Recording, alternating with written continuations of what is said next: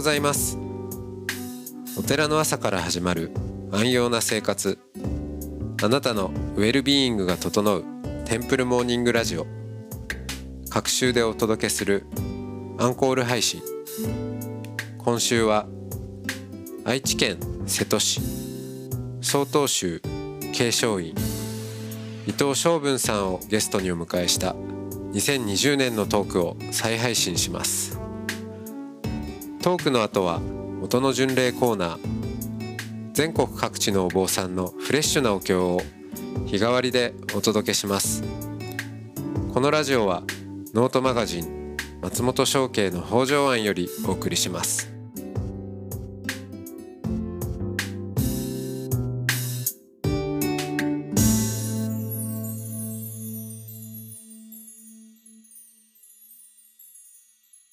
おはようございます。おはようございます。えー今日もお伊藤昌文さんとお話をしていきます。はい。よろしくお願いします。はい、お願いします。なんかあの昨日の話もそうだし、えーなんかこう聞きながら、なんかい昌文さんいい感じで枯れてきてるなっていう。ちょっと枯れるの早い。い。そうですね。うんまあよね、うん最初に、もうどれぐらい前ですかね、松本さんと初めて会ったのは。まあ5年そう。前なのかなうんまだ、そうか、まだ30、まあ枯れる、枯れるのは早いけど。結構だからちょっと立場が変わった出会った時よりも立場が変わったっていうのももちろんあるんですけどうん。なんか最近は、まあ、コロナの影響もた当然ないとは言わないんですけどうん。あんまりこううんなんていうんですかねこううんあるべきだみたいなものとか、うんあのなんか目指すものとかうん。割とそういうのがこう取れてきて、うん。うん、なんかあんまりそん、まあ、あまあ頑張ってないわけじゃないんですけどうん。力入らなくなってきたっていうか もう40不惑の40なのでああ、そうだよまああね。んまりあれだなと思ってはいいますけどもね、うんうん。どそうう。どうですか？松本さんも、まあ、僕より一つうん二つ先輩なんで、うん。だいぶでもだいぶ変わってきたかな。そう。うん。まあね、その、こうあらねばとか、うん。なんで仏教界はこうなんだとか、うんそういうのは全然ないですね。うんうん、まだもうちょっと昔はあったし、うんまあうん。あったから未来の住職塾ってうんね、うん。決めたりするわけですけど。う、んうんうんうんうん。うん、そうですね。うん、うんうんそうね。でも、まあ、か、まあ、まあ、ある意味では角も取れるうし、んうんでも、ある意味では枠も取れてきたところもあって、うんまあ、そこはうんうん人にもよるのかもね。枠にきっちりはま、もう、はまって観念するっていううんうんうん人もいれば、うんまあ、どっちかっていうと、そうですね。うんうんうんうん。まだ抗ってんのかな？わかんないけど。うん。でも、うん。まあ、お坊さんとか仏教とか、まあ、宗教とかっていう枠自体からもちょっとうん自由になって、うん。うん、活動したいなっていう感覚はちょっと強まってるかもしれないですね。うん。うん。うん。うん。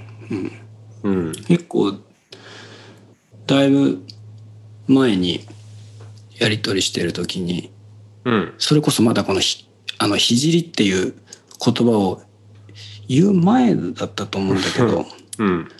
あの唐突に「お化け」って言った時覚えてません？ああ、言ってました、言ってました。お化けって言ってた時があはいって、はいそう、はい。もうお化けだからっていうのはあれなんか僕は結構好きだったんですけど、そう。あの、まあ呼ばれたら出るし、うん。でもまあなんかえー仕事をしたら消えるっていう。うん。うん。うん。なんかいるようでいなくてね。いるようでいなくて。で、お化けなんで何かを持てるわけでもないから、うん。うん。うん。なんかお化けとして築き上げようとかないじゃないですか。うん。うん。ううんん。所有しようとかね。そうそうそう。そういう感覚だよなとと、う。ん、そういう意味で使ってましたね。うんうんうん。僕はまああれすごい好きだったですね、うん。もうだからお化けになりたいと思って。そう。だからまあ多分僕の場合は松本さんとうん。うん。やっぱりお、まあ、比べるのはちょっとおこがましいですけどあの大きく違う部分っていうのはやっぱりなんていうんですかねこうまあさっき言ったその枠っていう意味ではうん。そのフレームがうん。やっぱり大きくあったりとかする、まあ、いわゆる住職だったりとかうん。でお寺だったりとかあの、まあ、宗派はそんなに意識したりはしないですけどそれが強いがゆえに、まあ、い一方でやっぱりそこからん抜け出したいっていうその逆のベクトルみたいなものも同時にこう内包しておかないとうん。バランスが取れないっていうか、いやで、ーそうだよね。うん、うん。結構それ大事だなと僕は思うんですよね。うん。まあ、観念しちゃうのもまあそれはそれで塩らしくてもいいのかもしれないですけどうん。なんかこうどうしてもこうまあ業界っていうかこういう世界ってぱり内向きのベクトルが非常に強いし、うんあの未来よりも過去に向かってのベクトルの方がどうしても強いっていうか、まあ、蓄積が、ね、古典というかあの歴史の積み重ねみたいなものがもう圧倒的にあって、まあ、それこそがやっぱり価値だと思うんですけど、うん。そっちが大きいがゆえに、えー自分がこの場でこうちゃんと立ってられるようにするには、まあそれと同じぐらいとは言わないけど、あの、ある種こう未来志向みたいなものとか、うん。えー突拍子もないようなことを内包しておく。まあ実際にやるかやらないかは多分いろんな人がいるから、うん。あのむしろ、まあ、大きな問題じゃないって言っちゃうとちょっと語弊がありますけどそれよりはやっぱ内包してるだけでも十分バランス取れるんじゃないかなっていうのは僕は思っ最近思うようになってだからやらやらないととかっていうのはうん、もちろんあったんだけどあのもちろんやれるタイミングがあればもうガーッといくし、うん、えーやってやる時にはやってやろうとは思ってるんですけどでもなんかこう無理していなくてもやらなくてもちゃんとこう内にこう秘めて内包しておくだけでちゃんとバランスが取れるっていうんですか？そっちの古い古いって言い方はいけないね。なんかこうあのーフレームとしてのベクトルに内に引っ張られるようなベクトルにあのひ引っ張り込まれないっていうかはい、ちゃんとこはう相対化できるような気が、いうん、まあそれがね強いがゆえに、うんうん。うん、うん。じゃあまだ SFC 魂は死んでない。そうですね。そうですね。ううんん。そうだからそこね、そうですね。結局だから僕があのーそういう意味ではこういうキャリアをキャリアじゃないですかね。あのー キャリアキャリアはキャリアじゃん、うん。なんかそういうふうになっていったのってうんきっと多分お寺に生まれたがゆえのうん。あの、まあ、いいやおうない、なんか見えない力みたいなのあるじゃないですか。やっぱこうつ、うん。つくんだろうみたいな。うんうん。えーそこからひたすら、こう、逃げ、逃げようとするキャリアでもあ,、あって、えーなんか小学校とか中学校とか、うん。やっぱり地元にいて、うん。当然多分どこのお寺の人でもそうだと思うんですけど、じまあ、地元にいれば当然その何々寺とかっていうのがどこどこのあうん。の小僧じゃないけど、やっぱそういうのがやっぱり嫌おうなくひっついてくるっていうんですか、うんそうですね、まあ生まれながらにして結構大きめのラベル貼られるっていうのをうん。背負っていると、まあ、それを受け入れて素直にっていうことが多分僕はできなかったから。まあまたね継承院さんも、まあ、日渡りのねお寺とかっていうまあそういうシンボルもあるし、まあ規模もでかいんで、まあとりわけあそこの継承院のみたいなのまああるでしょうね。うんうん。まあ当然ね悪いこともできないしみたいな。こともありだから少しでもやっぱり離れたいっていう感じだったんだろうなと今となっては思うというか。うん、えー、そうか高校生まで地元、うん、えっ、ー、と高校は、うん、僕はだからあの瀬戸市ご紹介もいただいた、瀬戸市っていうですね、愛知県の名古屋の、まあ、隣って言っていいのかな。うん、で、まあ、トヨタとの瀬戸。そうですね。そうです、そうです。だからまあ、いわゆる、まあ、文化も、まあ、割とある地場産業が、まあ、盛り上がってるわけではないですけど、ちゃんとまあ文化があってっていうような街で。で、でもまあ実際の街の現状としてはやっぱり名古屋っていう愛知県の大きな都市があって、で、トヨタっていう産業が近くにあって、で、それに挟まれてるような土地柄なので、まあ今はもう割とベッドタウンみたいな感じなんですけど、あの、小中はだからそのせいわゆる瀬戸市って言われる、まあ、自分の地元の中でえーまあ、選択肢もないまま中で、うん、えー、暮らしていて。で高校高校に行く時に、まあ、まあ、瀬戸にも高校いくつかあるんですけど瀬戸の高校とか、まあ、近い高校にあんま行きたくないなっていうか自分の 自分の別に友達と仲悪かったわけじゃないんだけど、うん、なんかみんな行くところに行きたくないなと思って、うん、えっ、と、名古屋の、あのまあ、県立なんですけど、高校に、えー、進学をして。うん、あれですよね。誰も知らないところでデビューしたかったんですよね。うん、うん、そうそうそう だから、高校の友達、まあ知ってる子はいるんだけど、高校の友達とかで、その僕がそのお寺の息子であるということを知らない人の方が多いんじゃないかなと思う。うん。うん。高校まあ近いから、まあ、知ってる人もいたんだけどやっぱり知らない人のところに行きたい、まあね、そんなそんな話題にはなんないだろうし、うん。うん、地元にいるよりはね。そうそうそう。だからそこがやっぱり、まあ、デビューっていうわけじゃないんですけど 変な話だけど、うん、うん、心地心地よかったんですよね。そのある意味では今までずっと貼り付け貼りられていたラベルみたいなものが、まあ、ちょっと取れかかるっていうか。うん、ああのあれですよ小酒がニューヨークに移住したのと同じ感じっていう。同じかわかんない。まあそういうことです、ね、そんな大層なことでもないと思うんですけどね。うん。けどまあやっぱり少しでも離れたいっていう思いがやっぱりあって、あのー名古屋の高校に進学してで、うん、まあやっぱり大学進む時にももっと離れたいと思ったんじゃないかなと思うんですけど、うん、もちろんまああの曹洞宗も他の宗派と変わ変わらずに宗門の大学っていうのがまあありますね。駒沢大学も駒沢大学とかあって、で、やっぱり、はまあ、ほとんどの人がやっぱり行くのかな。永平寺に修行に行ってる時も、8割ぐらいは多分駒沢をって言った人たちだったんじゃないかなと思うんですけど、やっぱりそれぐらい、あの、みんなこう当たり前に駒沢大学に進学する中、僕はまあ行きまあ、行きたくないっていうか、うん、えー、少しでも離れたいと思って、え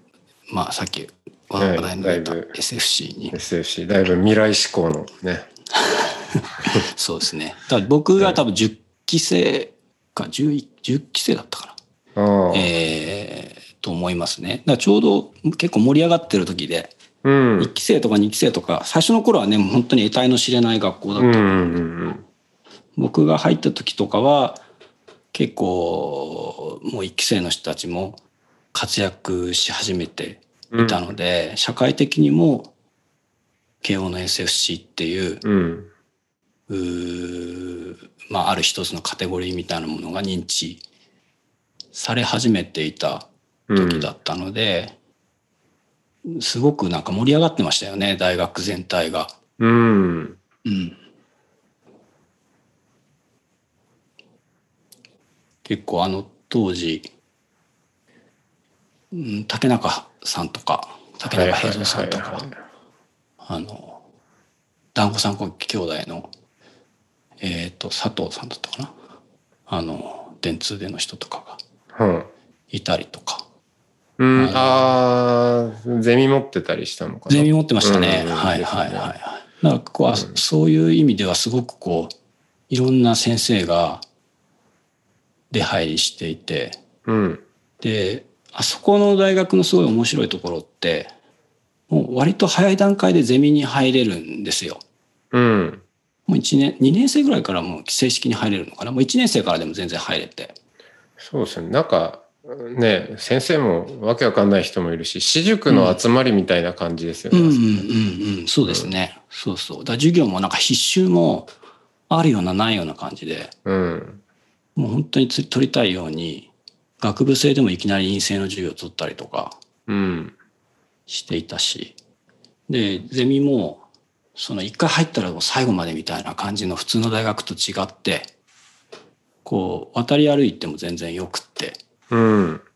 もうなんか極端なこと言えば半期ごとぐらいに。変わってもいいみたいなうん。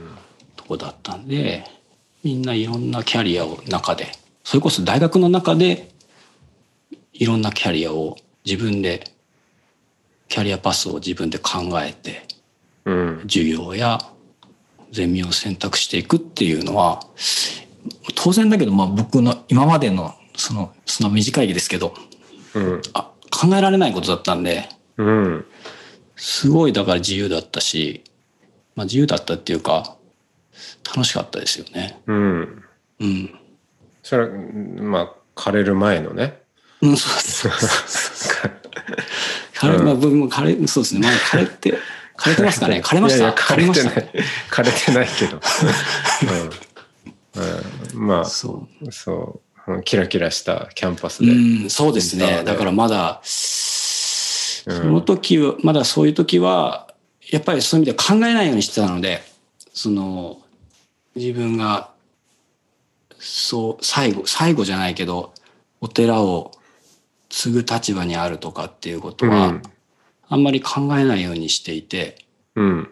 そういう意味ではすごく、まあ、キラキラっていう言葉がいいか分かんないですけど、うん。その頃だっね。興味持ってたのは、うん、分野としてはどの辺だったんでしょう建築とかそうですね。僕は、結構だから漠然と、ものを作ってみたいっていう思いがやっぱりあって、うん。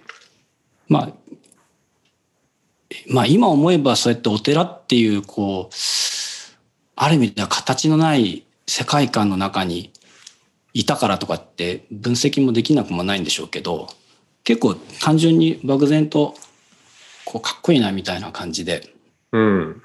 ものを作りたいっていうのがあって、うんでちょうどだから SFC の中に、えーっと、デザイン系の、えークラスターっていうか、うん。学部みたいなのがいくつか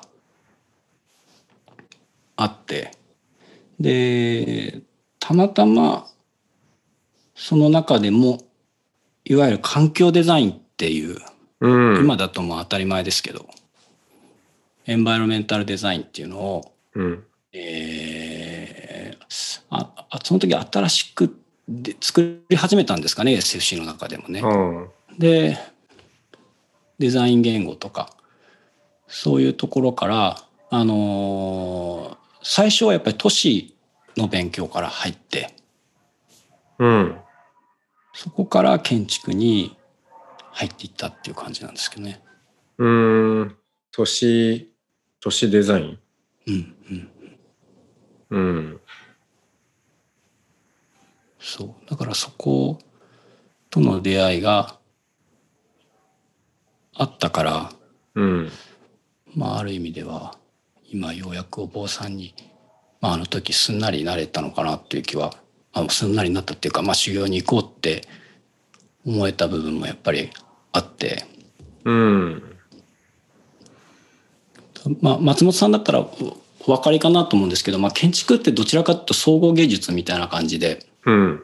単純にそのエンジニアでもないしうん。かといってじゃあデザインだけなのかって言ったらそんなわけでもないし、うん。結構そこになんかフィロソフィーっていうかあのーフィロソフィーじゃないな。なんていうのかまあそういう哲学みたいなものっていうのがすごいうん。密接にそこにこう横たわって、うんえーいてうん結構そこからもともとその自分の周りにあったものに対しての評価っていうのがちょっとずつ変わっていったような気がしますかね。うんそうですよね。その、うんまあ建築そのものもそうだしじゃあその建築がそこにある背景とか文脈っていうことまでうんうんね、含めると、まあ、それをあえて切り離して作る建築っていうのもあるでしょうけど、うんうんうんうん。うん。まあ、お寺なんかは完全にそういうものとのこう連続性で立ってるものなんで、うんうん。そう。いやそうそう。だから僕思うんですけど建築に興味を持つ人ってまあいまあね切り口は様々だけど結構突き詰めていった時にお住職やるとかって結構ね、あのハマるひしっくりハマる人多いんじゃないかなって思うんですよね。うん。うん。僕もね本当相性別に狙ったわけじゃないですけどうん。相性いいなっていうのはつくづく思いますよね。うん。うん、まあうん誰かにもし勧めるんだとすればうん。お坊さんになろうと思うんだけど、まあ、仏教学部はちょっと嫌だと、うん。まあ、哲学科でもないな。言うんだったらまあ建築学科いいんじゃないって僕は胸張って言えるかなと思いますね。そうですね。確かうん。に人がどう暮らすかとか、うんうんううんんもあるし、うんうん。まあ、自然とどう共生するかとかうんもあるし、うんうんうんうん。そう思う。ん。う。あというところでじゃあん。時間が、はい。今日はこの辺で、はい。あはい。りがとうございます。ありがとうございます。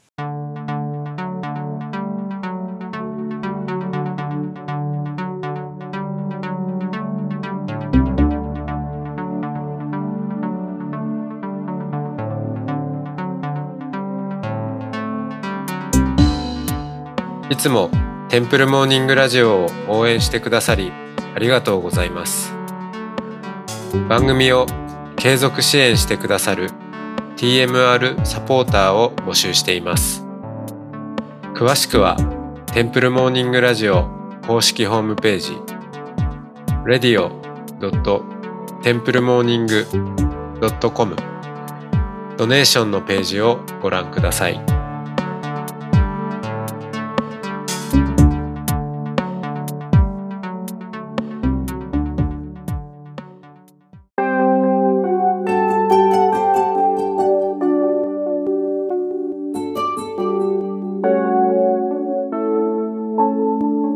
ここからは音の巡礼のコーナーです。全国各地のお坊さんのフレッシュなお経を日替わりでお届けします。登場するお経やお坊さんに関する情報はノートマガジン音の巡礼をご覧ください。トークゲストへのメッセージやお経の感想などもノートマガジン音の巡礼ウェブサイトのコメント欄でお待ちしております。それでは今朝も音の巡礼へいってらっしゃい。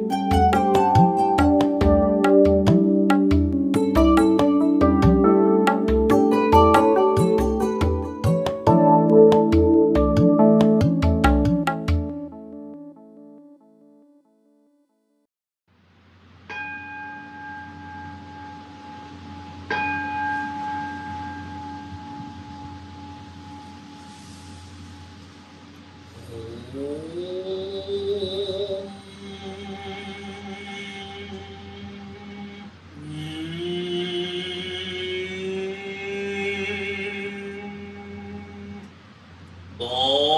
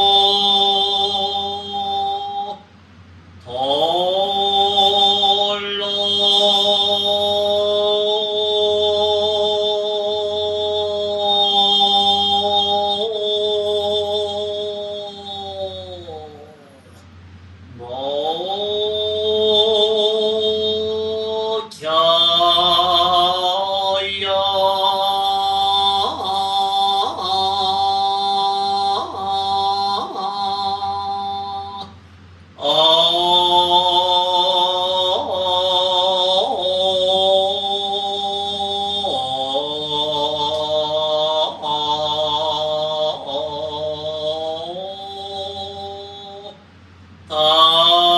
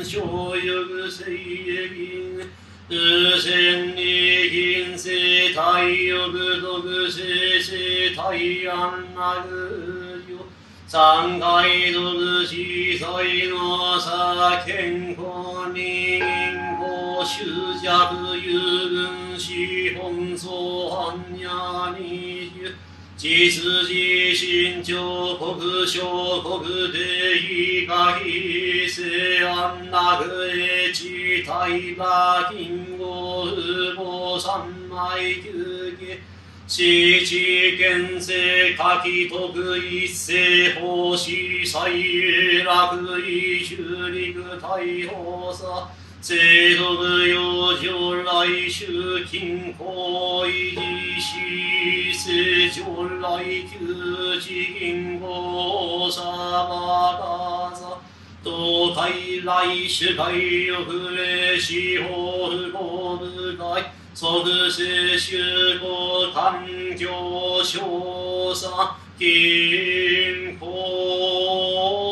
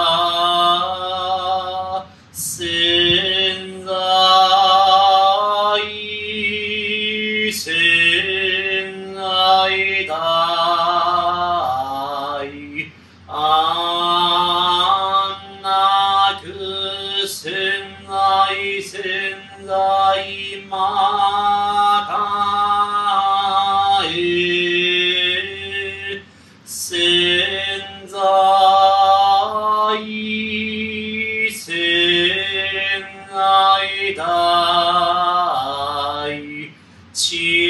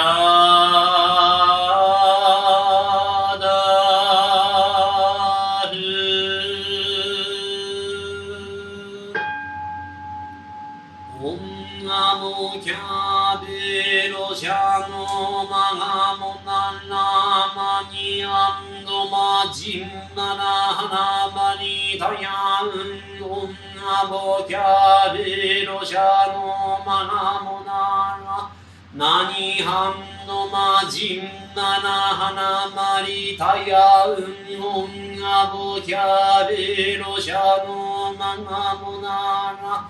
ナニアンドマジンナナハナマリナヤンナム本尊海へ。ナム本尊海へ。ナム本尊海へ。ナム大師返上今後ナム大師返上今後ナム大師返上今後ナム工業大師ナム工業大師。ナム工業大師。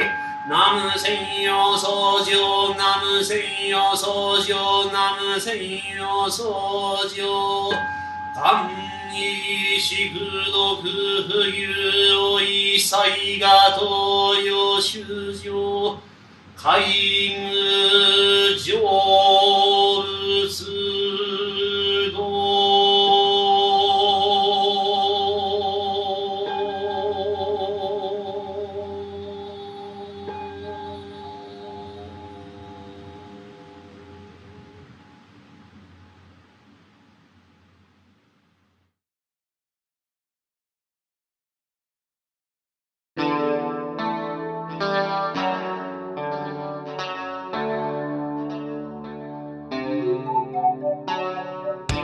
のポッドキャストはノートマガジン松本紹圭の方丈庵よりお送りしました。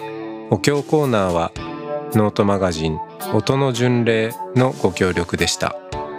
ゲストへのメッセージや番組の感想などはそれぞれのノートのコメント欄にてお待ちしております。それではまたテンプルモーニングラジオでお会いしましょう。